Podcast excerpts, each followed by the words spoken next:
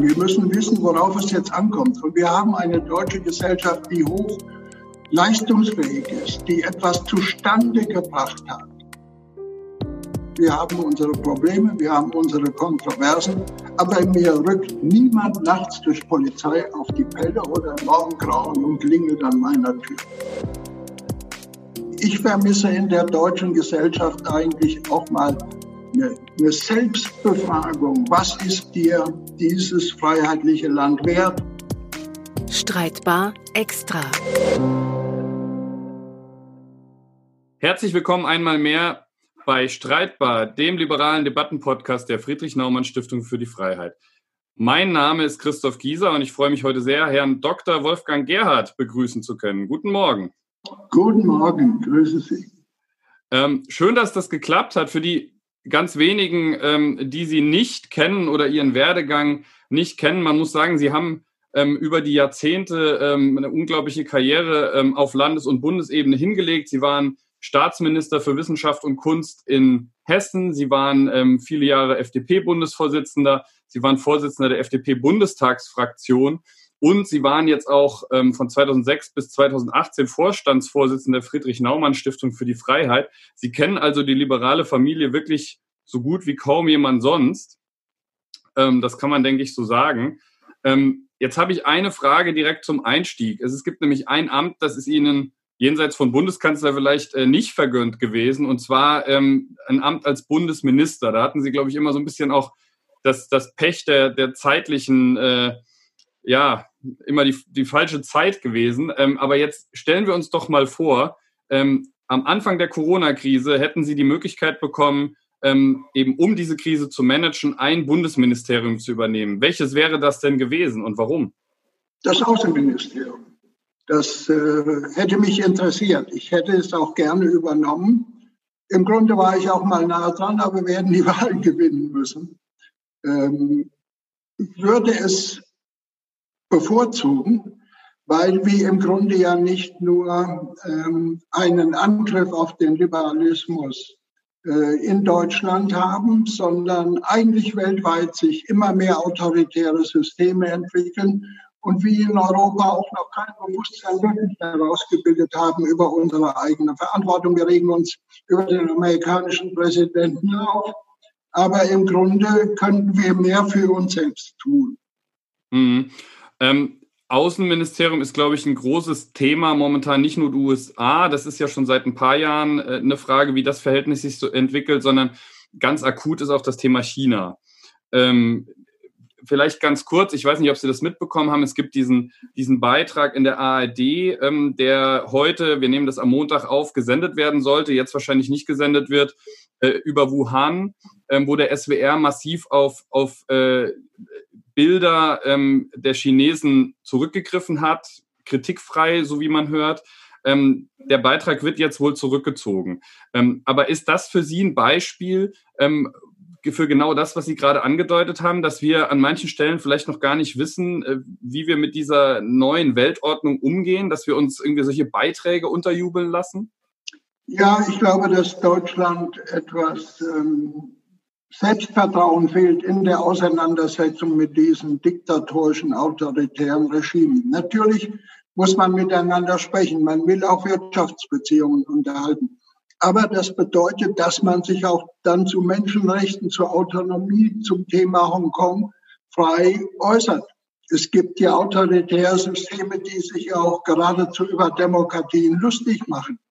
Äh, sie zurückdrängen wollen. Und wir müssen denen auch klar sagen, wie wir denken. Ein, ein Austausch in der Welt kann nur stattfinden, wenn der jeweils andere genau weiß, wo man selbst steht und wie man äh, sich verhalten will in internationalen Beziehungen. Da gibt es kein Wegdrücken. Die Friedrich-Naumann-Stiftung ist mal aus äh, Peking ausgewiesen worden, praktisch mit ihrem Büro, weil wir uns für die Religionsfreiheit der Tibeter eingesetzt haben. Das gilt heute auch für die Uiguren.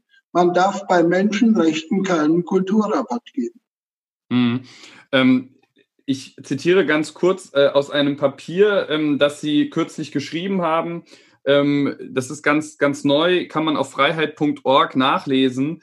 Ähm, Sie zitieren da an einer Stelle Alexis de Tocqueville, ähm, der gesagt hat, wenn Interessen die Überzeugungen verdrängen und eine Gesellschaft kein Gefahrenbewusstsein außer beim Verlust von Wohlstand mehr hat, ähm, dann ist eben etwas auch aus den, aus den Fugen geraten. Sind wir an dieser Wegscheide derzeit? Also gerade eben auch mit Blick auf China, aber nicht nur. Wir haben ja auch die Debatte um Russland. Äh, ne? Gerhard Schröder fällt da immer wieder negativ auf.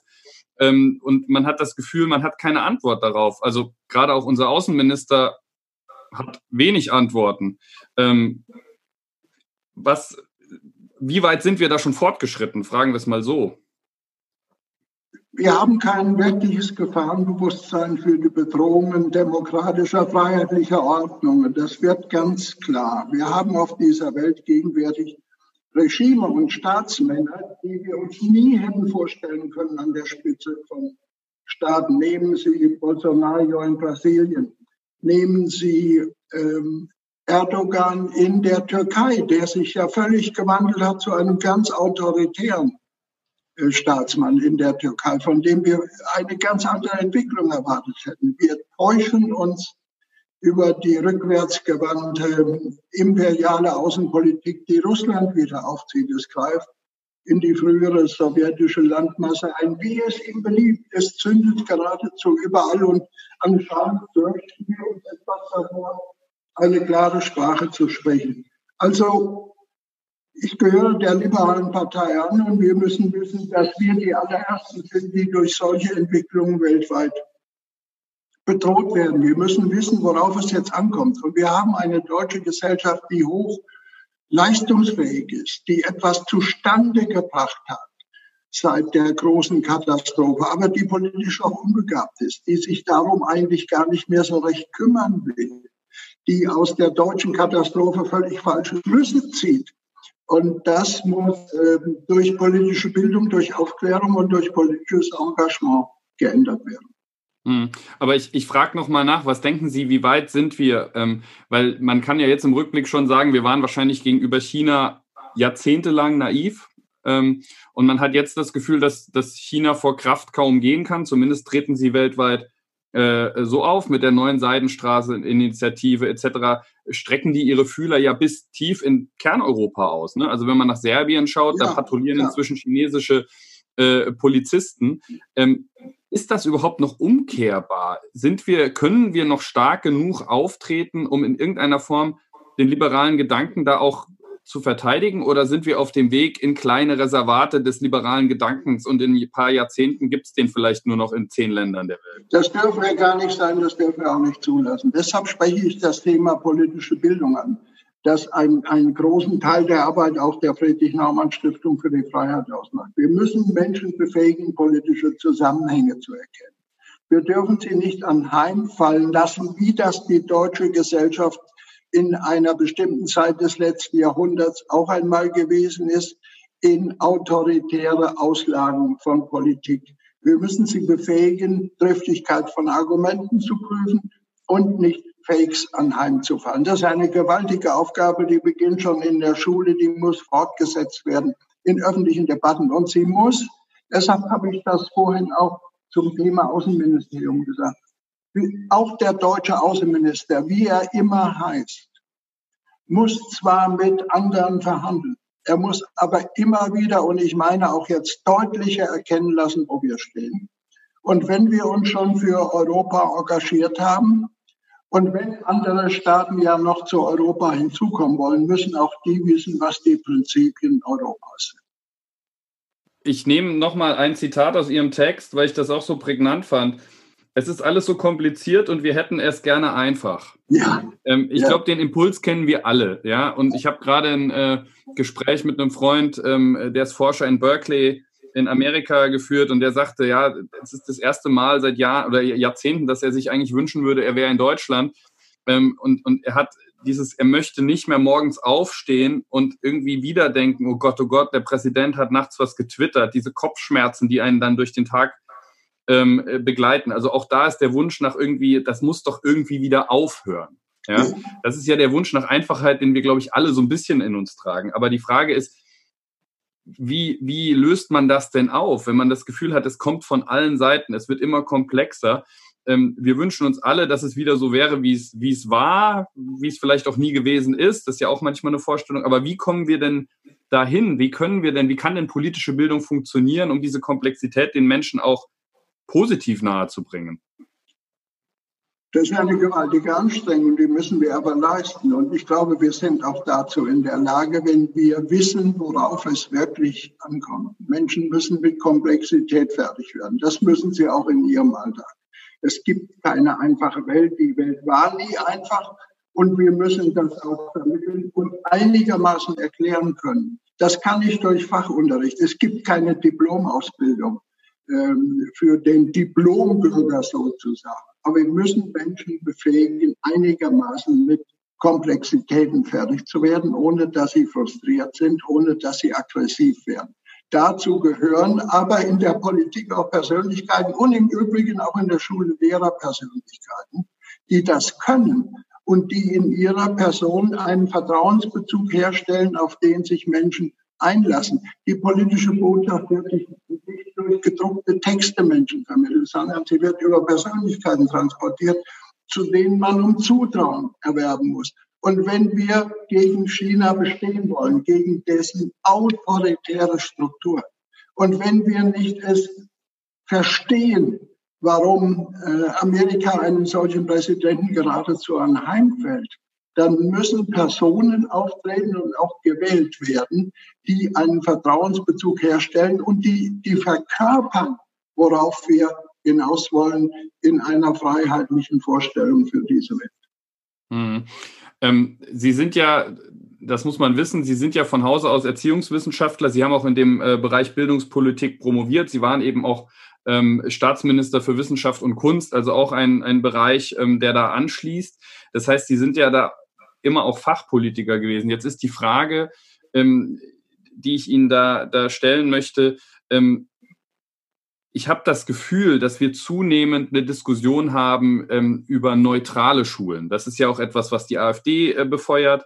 Ähm, ich, ich sehe viele junge Lehrer gerade auch, oft nicht verbeamtet, die auch gar nicht mehr so richtig wissen, was der Beutelsbacher Konsens bedeutet, der eben regelt, wie Politik an Schulen diskutiert werden soll.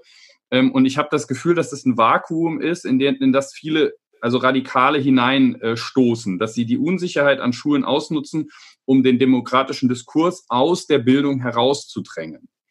Ähm, ist das eine Aufgabe? Müssen wir nicht eigentlich wieder mehr Politik in Schulen bringen, wenn Sie das eben auch sagen, das ist eine Aufgabe für Bildung?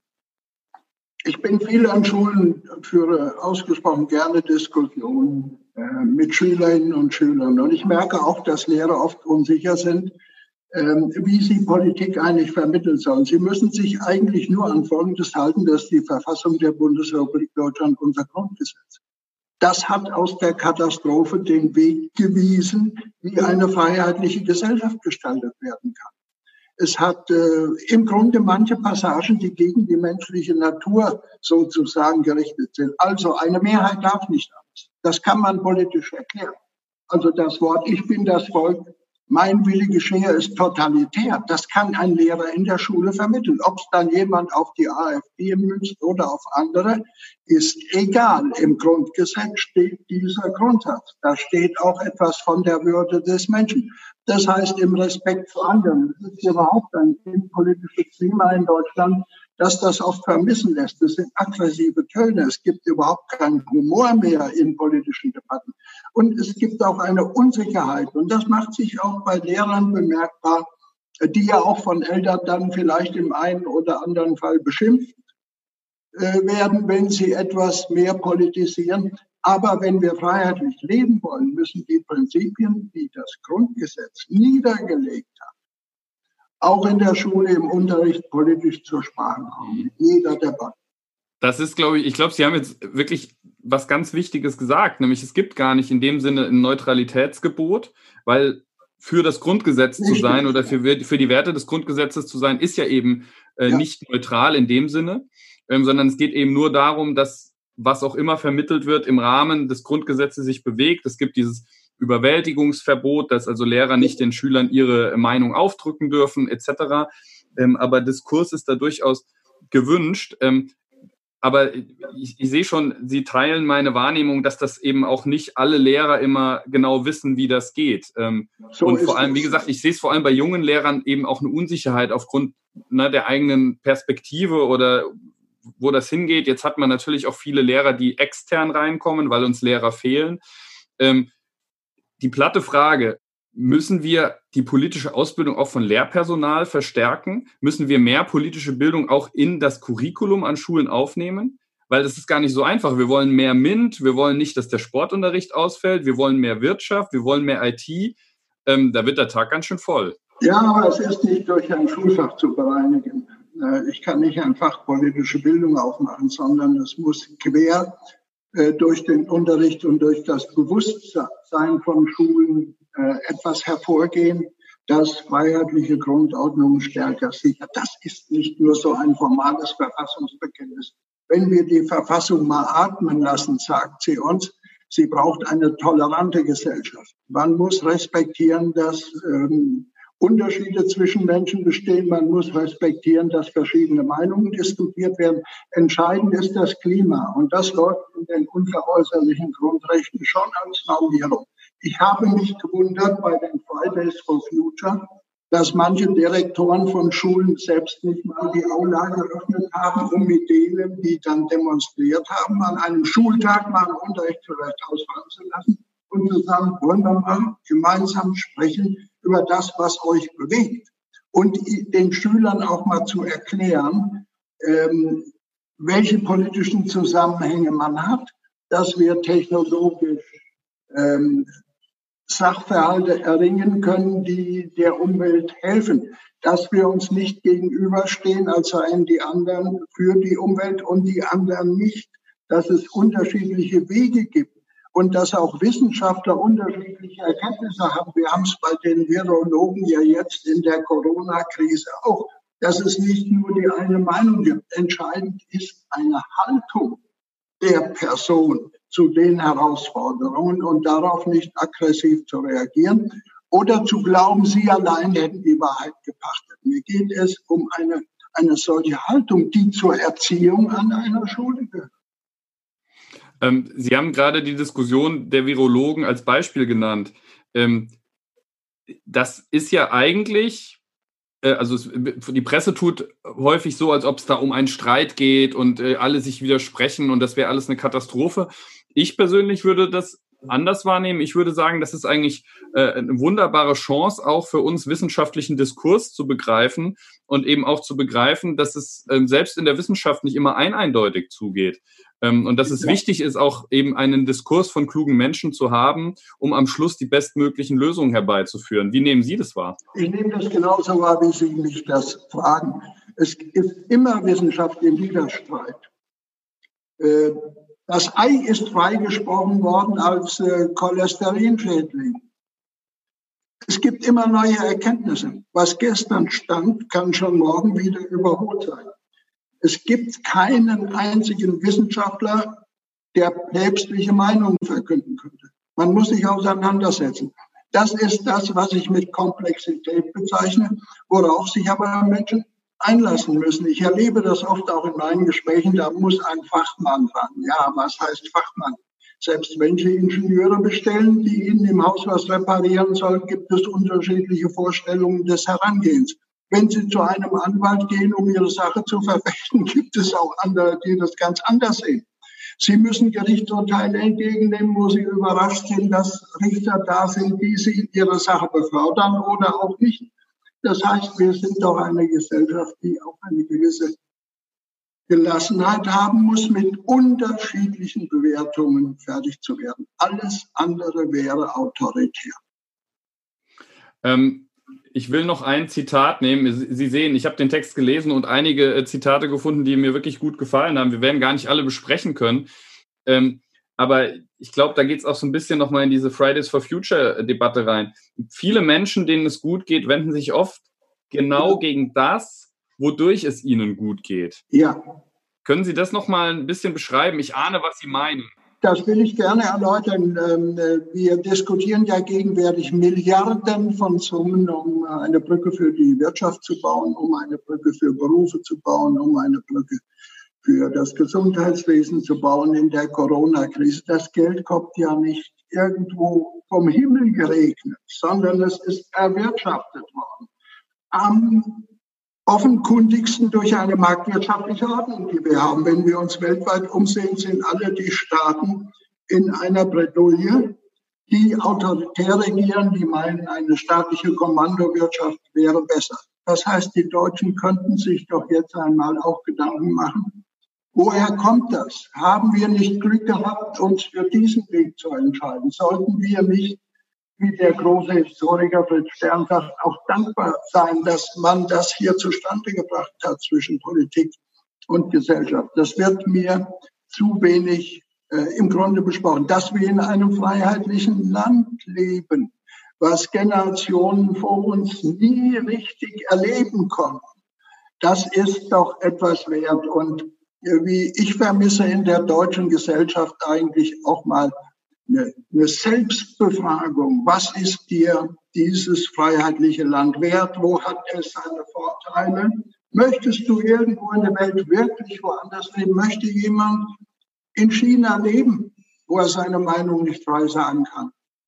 Oder in anderen Ländern oder einem solchen Mann ausgeliefert sein wie in Brasilien, der die wirsten Vorstellungen hat. Von Amerika spreche ich nicht. Ich hoffe, dass das Land sich das nicht auf die Dauer antut, was es sich gegenwärtig noch antut. Das heißt, im Grunde genommen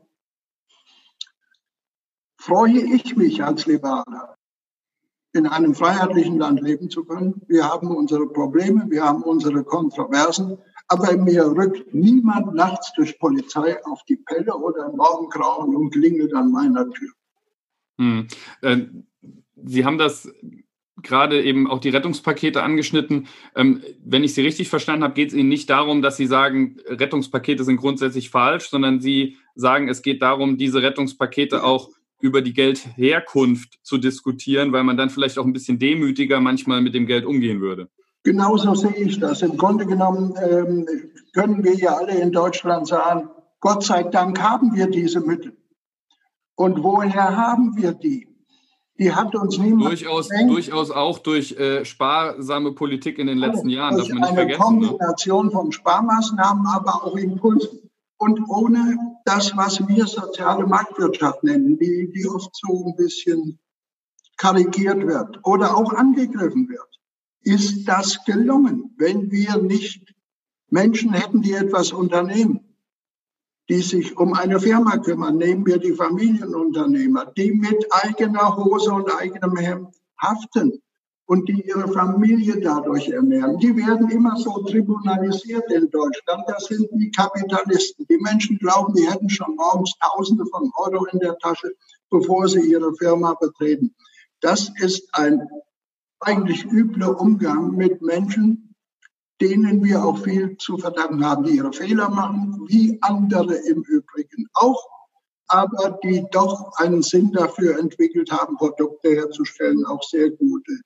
Mhm. Die äh, Bücher verlegen, die wir gerne lesen und die einen Sinn für eine Gesellschaft eben auch haben. Ähm, ganz kurz, Sie sind ja, äh, Sie haben ja Erziehungswissenschaften, Germanistik und Politik studiert. An den Germanisten in Ihnen die Frage, Sie haben das gerade selbst gesagt, ähm, die soziale Marktwirtschaft kommt in Verruf, weil die Leute sagen, die Kapitalisten. Meine Wahrnehmung ist, dass da Dinge vermischt werden, weil ich glaube, ähm, dass eben der Kapitalismus, also ich glaube, als Liberale, als Anhänger der sozialen Marktwirtschaft, ähm, sind wir ja auch nicht für den komplett freien Kapitalismus. Wir sind ja auch für Marktordnungskräfte ähm, letztendlich schon immer, muss man sagen. Ja. Ähm, also Kartellbehörden etc. sind ja ein ganz ja. wesentliches äh, Mittel auch liberaler ähm, Wirtschaftspolitik. Ähm, und trotzdem werden diese, diese Dinge in einen Topf geworfen. Und ich habe persönlich das Gefühl, dass man eigentlich überhaupt nicht mehr über soziale Marktwirtschaft spricht. Es ist nur noch die Rede von Kapitalismus, nie positiv mhm. natürlich. Ähm, es wird eins gesetzt mit, mit sozialer Marktwirtschaft und gegen den Kapitalismus. In manchen Ausprägungen kann man ja auch an der einen oder anderen Stelle kritisch sein, aber es wird in einen Topf geworfen und man macht sich eben wieder einfach. Wie kommen wir denn sprachlich da wieder raus? Ja, indem wir äh, nochmal vermitteln, worauf es wirklich ankommt. Der Staat ist der Regulierer. Er bestimmt die Wettbewerbsbedingungen und stellt die Regeln auf, nach denen sich Wirtschaften vollzieht. Aber ohne selbst die Wirtschaft sozusagen zu betreiben. Wir wollen ja keine Kommandowirtschaft von oben haben. Im Übrigen ist ja auf deutschem Boden eine solche vor uns da auch noch man bei der Gelegenheit erwähnen. Ich halte das Wort Kapitalismus für den Versuch eher äh, nach der strukturellen Tatsache, dass wir ein solches System haben, aber zu diffamieren. Wenn wir über Wettbewerb und Marktwirtschaft sprechen, sind das Antriebskräfte. Wenn ich über Leistungsbereitschaft spreche, ist das für mich das Ethos der Solidarität. Was denn sonst?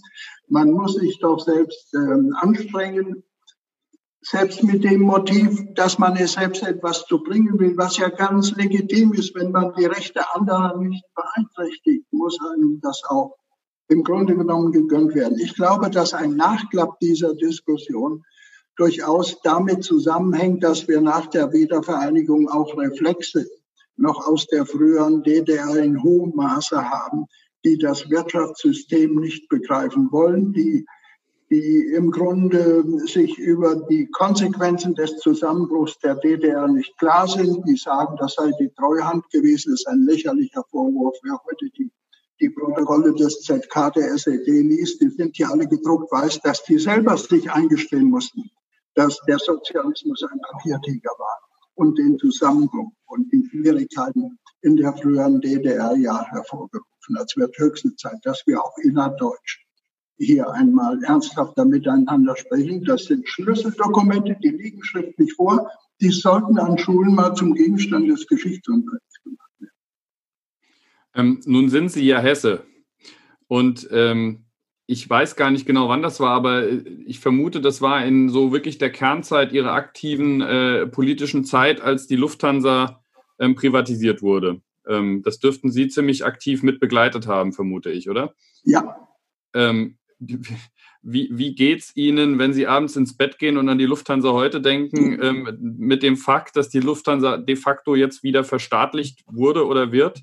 Ähm, wie kommen wir aus so einer, aus so einer Entwicklung wieder raus? Ich meine, Corona ist sehr speziell, aber man muss ja. ja trotzdem auch einen Ausstiegsplan wieder haben, oder? Richtig, das muss man aber von Anfang an wissen. Der Staat kann intervenieren, aber er muss dann nach Erledigung der Aufgaben sich wieder zurückziehen und den Rückzug antreten. Darüber muss er sich im Klaren sein. Die Lufthansa kann kein zweiter Fall äh, Commerzbank werden, die hinten und vorne nicht fertig wird. Ich wende mich nicht in extremen Fällen gegen eine staatliche Beteiligung.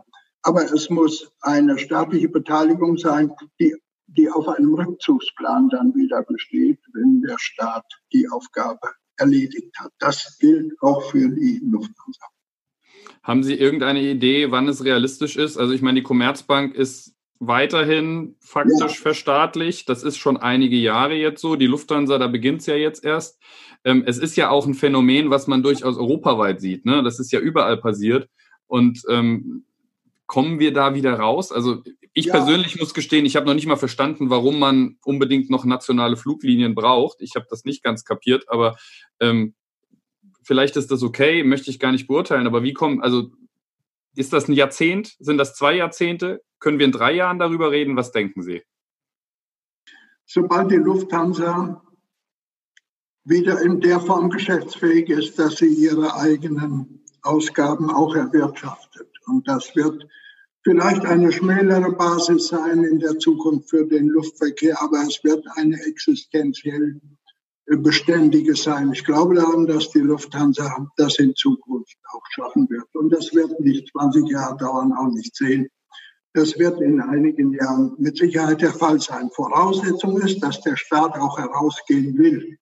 Und da hat mich manches irritiert, was ich aus der derzeitigen Bundesregierung am Beginn gehört habe. Man muss auch den Willen haben, dann wieder herausgehen zu wollen. Und man muss auch selbst sich zügeln, sich weit zu machen in solchen äh, Einstiegsszenarien. Es wird nötig sein, auf jeden Fall den erstmöglichen Zeitpunkt zu nehmen, denn nichts ist besser, als wenn die Lufthansa wieder auf eigenen äh, Kranichbeinen steht. Kranichbein ist schön gesagt.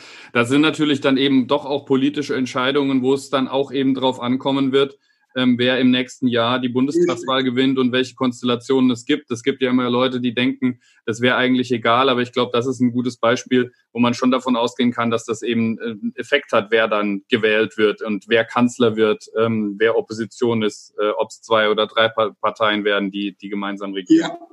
Ja. ja.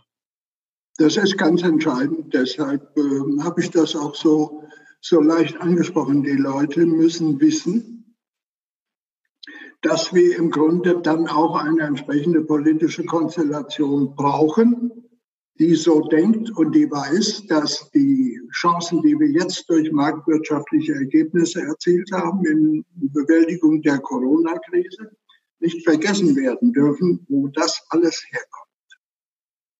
Zum Schluss möchte ich nochmal auf ein Zitat eingehen aus Ihrem Text. Wie gesagt, den findet man auf freiheit.org. Ähm, Sie sind, äh, Sie haben zitiert den, den Schweizer Psychoanalytiker Carlo Strenger. Wer ihn nicht kennt, ähm, man kann blind alle Bücher von ihm empfehlen. Er ist leider kürzlich verstorben. Das ist ein großer ja. Verlust für, ja. für die liberale Welt. Ähm, aber ich zitiere ähm, kurz, äh, die Freiheit wird nicht überleben, wenn Menschen glauben, dass sie zu ihrem Erhalt keinen eigenen Beitrag leisten müssten. Ähm, wie gesagt, zum Abschluss unseres Gesprächs. Jetzt läuft diese Corona-Krise vielleicht für den Moment ein bisschen aus. Ähm, aber wir haben, glaube ich, erkannt, es sind Aufgaben vor uns in ganz, ganz vielen Dimensionen. Ähm, was wären denn so Ihre zwei oder drei Wünsche, wo Sie sagen würden, da ähm, müssen die Menschen in Zukunft wieder einen größeren Beitrag zum Erhalt unserer liberalen Ordnung äh, ja, beitragen?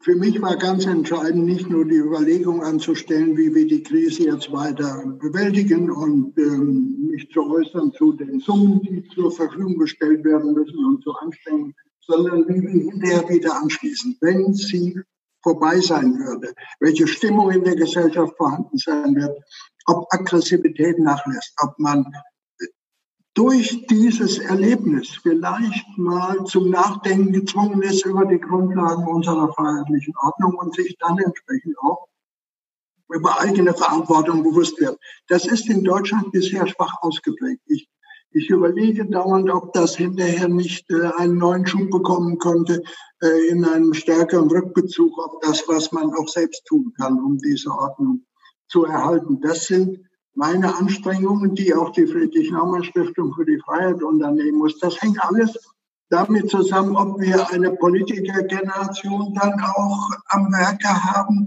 die die Vertrauensbezüge zu Bürgern wieder stärker herstellen, als das gegenwärtig im Grunde genommen der Fall ist.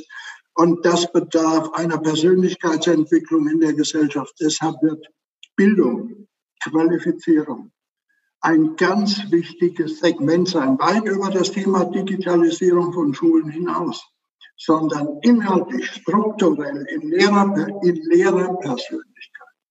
Die Qualität muss der Unterricht zeigen und nicht die Schulformdebatten, die wir immer in Deutschland haben. Zweitens, es muss den Menschen klar sein, dass ihre soziale Sicherheit, ihre Existenz, physische, wie psychische davon abhängt, ob wir uns in dieser Welt des Wettbewerbs behaupten können.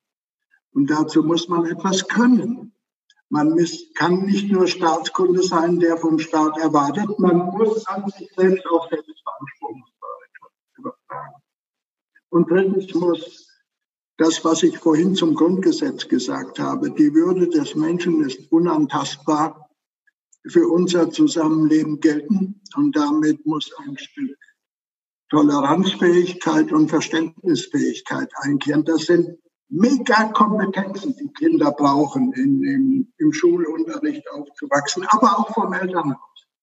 Äh, das ist alles reichlich ungeordnet in Deutschland. Wir haben einen hohen Sündenbockbedarf. Wenn, wenn was schief läuft, waren es immer die anderen, immer die anderen. Das muss sich ändern. Vielen Dank für diese Impulse. Ich glaube, ähm, wir atmen jetzt alle durch. Es ist tatsächlich so, dass äh, das, was die Naumann Stiftung gerade schwerpunktmäßig macht, gerade natürlich nicht, weil man auch keine an Schulen keine Veranstaltungen machen kann, aber doch in den letzten Monaten und Jahren auch wirklich einen Schwerpunkt auf, auf äh, politische Bildung an Schulen, an politische Debatten an Schulen gelegt hat. Ähm, das deckt sich mit dem, äh, Gott sei Dank, was Sie als ehemaliger Vorstandsvorsitzender jetzt hier vorgebracht haben. Aber ich glaube, ähm, da kann man immer noch mehr machen und äh, ich hoffe auch, dass das dann eben bald wieder möglich sein wird, auch in einem regulären Schulbetrieb. Ähm, mir bleibt jetzt nur Ihnen für Ihre Zeit und für Ihre Impulse zu danken, lieber Herr Dr. Gerhard. Und ähm, eben nochmal darauf hinzuweisen, ähm, auf freiheit.org gibt es den gesamten Text, kann ich nur empfehlen. Ich habe ihn äh, mit großem Gewinn gelesen. Und ansonsten äh, bleibt mir natürlich äh, mich bei allen zu bedanken, die dabei waren, ähm, die uns äh, so treu äh, bei der Stange halten hier bei Streit bei dem liberalen Debattenpodcast äh, der Friedrich-Naumann-Stiftung für die Freiheit. Mein Name ist Christoph Gieser und ich freue mich, wenn Sie auch in Zukunft wieder dabei sind. Vielen Dank.